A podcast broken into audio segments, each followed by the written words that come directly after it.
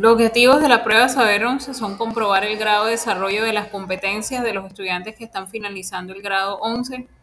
autoevaluarle al estudiante que va a aspirar a una educación superior, dándole una idea sobre sus competencias, su nivel de desempeño académico, monitorear qué ofrecen las instituciones educativas a nivel nacional, lo cual serviría como una información valiosa para la construcción de indicadores de calidad de las instituciones educativas, proporcionar información a los establecimientos educativos para hacer una retroalimentación y consolidar sus políticas de tal forma que sirvan como un referente para mejorar los objetivos institucionales.